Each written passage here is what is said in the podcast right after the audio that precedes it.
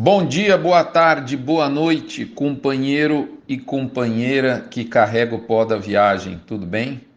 Olha nós aqui de novo no nosso mini front, o nosso encontro semanal.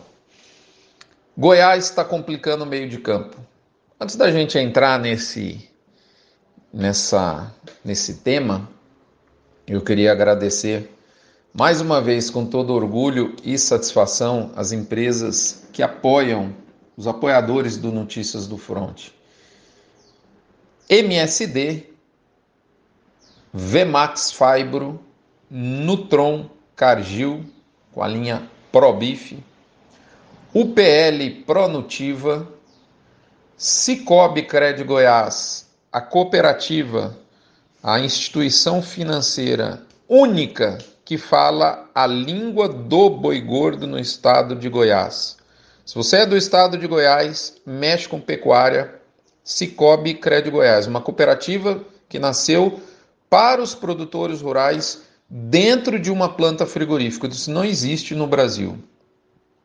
Agropecuária Grande Lago, essa semana aí tivemos atividades junto ao nosso parceiro de engorda confinada.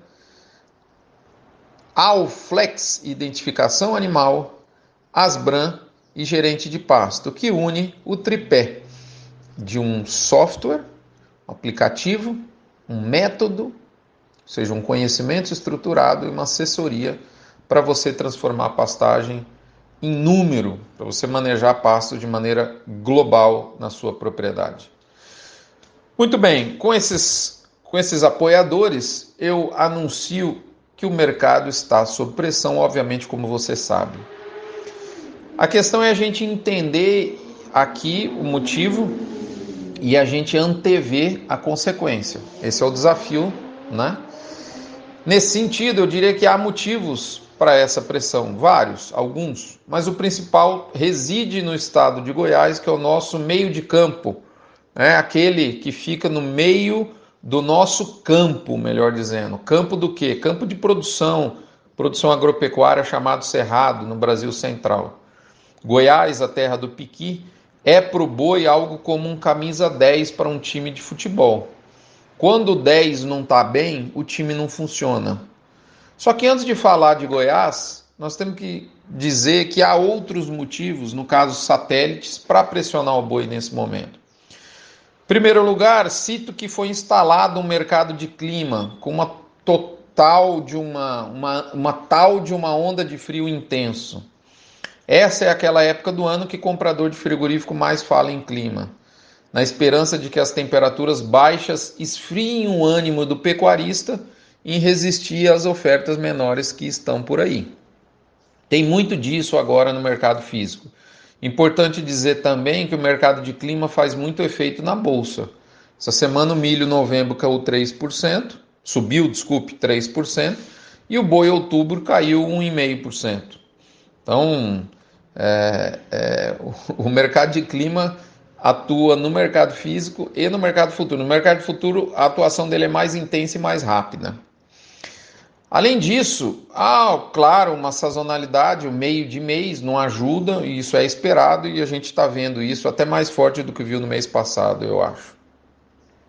Bom, tudo que eu acabei de dizer compõe o pacote de maldades mas o, o fator decisivo é o nosso querido Goiás. Vou explicar melhor.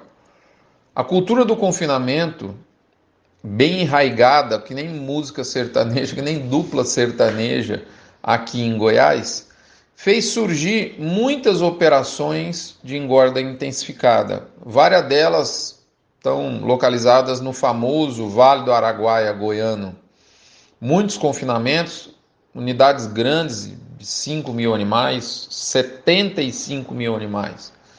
Né, nesse horizonte aí tem uma turma bem grande aí no meio desse caminho aí.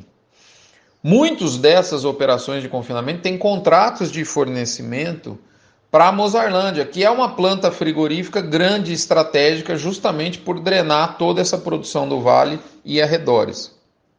Essa unidade, unidade Mozarlândia, que você sabe de quem pertence, perdeu a habilitação China e, apesar de todas as demais habilitações para outros mercados relevantes, Curiosamente, curiosamente, a empresa decidiu mantê-la 100% com os motores parados. Isso foi um processo, né?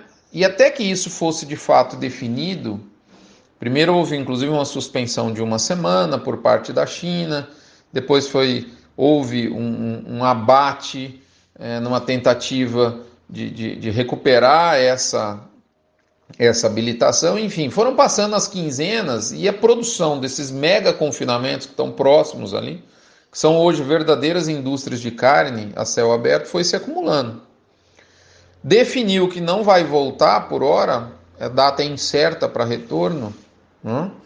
É, a produção, essa produção ficou acumulada. E a saída que a empresa encontrou para desovar esses bois foi o mercado paulista. Levar esses bois de Goiás para São Paulo. Resultado: tem unidades aí de mais de 25 mil bois prontos de uma vez. Escalas confortáveis para a maior empresa de abate do boi em São Paulo. São Paulo, que é a locomotiva de preço do boi no Brasil. Então, encorajou essa empresa, dona de Mozarlândia, a pressionar o mercado paulista e, com isso, liderar um movimento de pressão que é sempre bovinamente, diga-se de passagem, acompanhado pelas demais empresas. É assim que a banda toca no boi do Brasil, direto e reto. Estou né? falando aqui a, é, é, o que é. Né? E adivinha para quem esse boleto desse frete imposto Goiás-São Paulo está sendo enviado? Para o lombo surrado dos demais pecuaristas, né? não só de Goiás, mas de outros estados. Né? Enfim, moçada, estourou a represa dos bois goianos.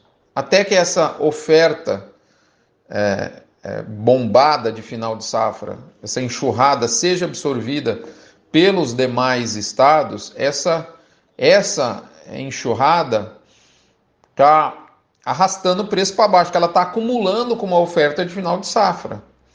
E eu até confesso que de alguma maneira, principalmente até para os assinantes do front, eu meio que subestimei esse impacto. O mercado sinalizava no início de maio que o vale dos preços da safra havia ficado no retrovisor, mas não é bem isso que está acontecendo. A gente erra. Aqui foi mais só mais um dos exemplos. Eu falo, a gente erra muito. Muita gente da indústria acreditava que também o vale de preço tinha ficado para trás. Nem eles acreditavam que podia vir uma pressão maior. Bom, é isso. O que eu tenho para dizer? Isso tudo passa. Se a apuração financeira do confinamento para frente estava péssima, arrume aí um adjetivo bem pior. Eu vou deixar até por sua conta, porque essa é a situação de hoje, né? Com boi para baixo e milho para cima.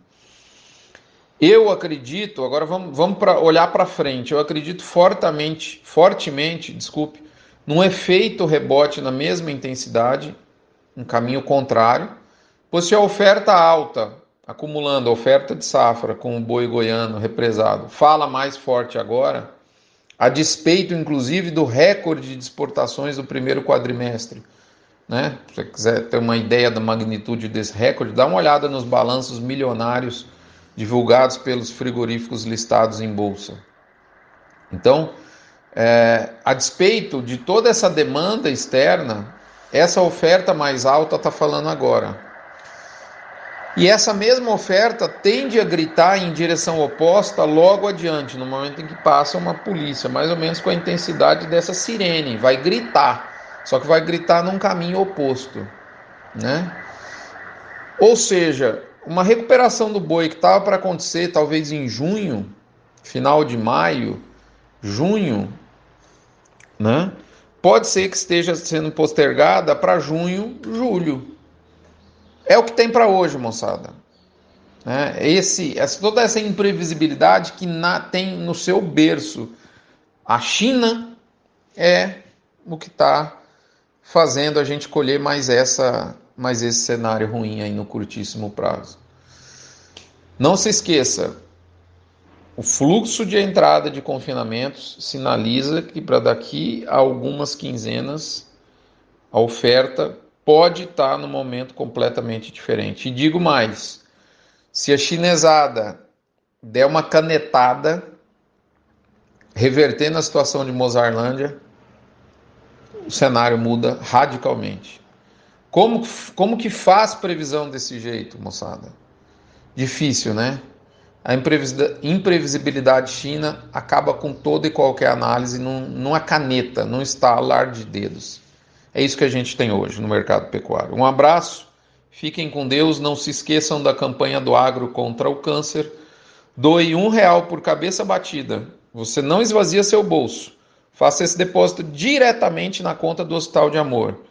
Você não esvazia seu bolso e enche de chance de fé, cura e esperança alguém que precisa e que está num leito de hospital numa hora dessa, enquanto você reclama do preço da roupa do boi. Um abraço, até a próxima, moçada.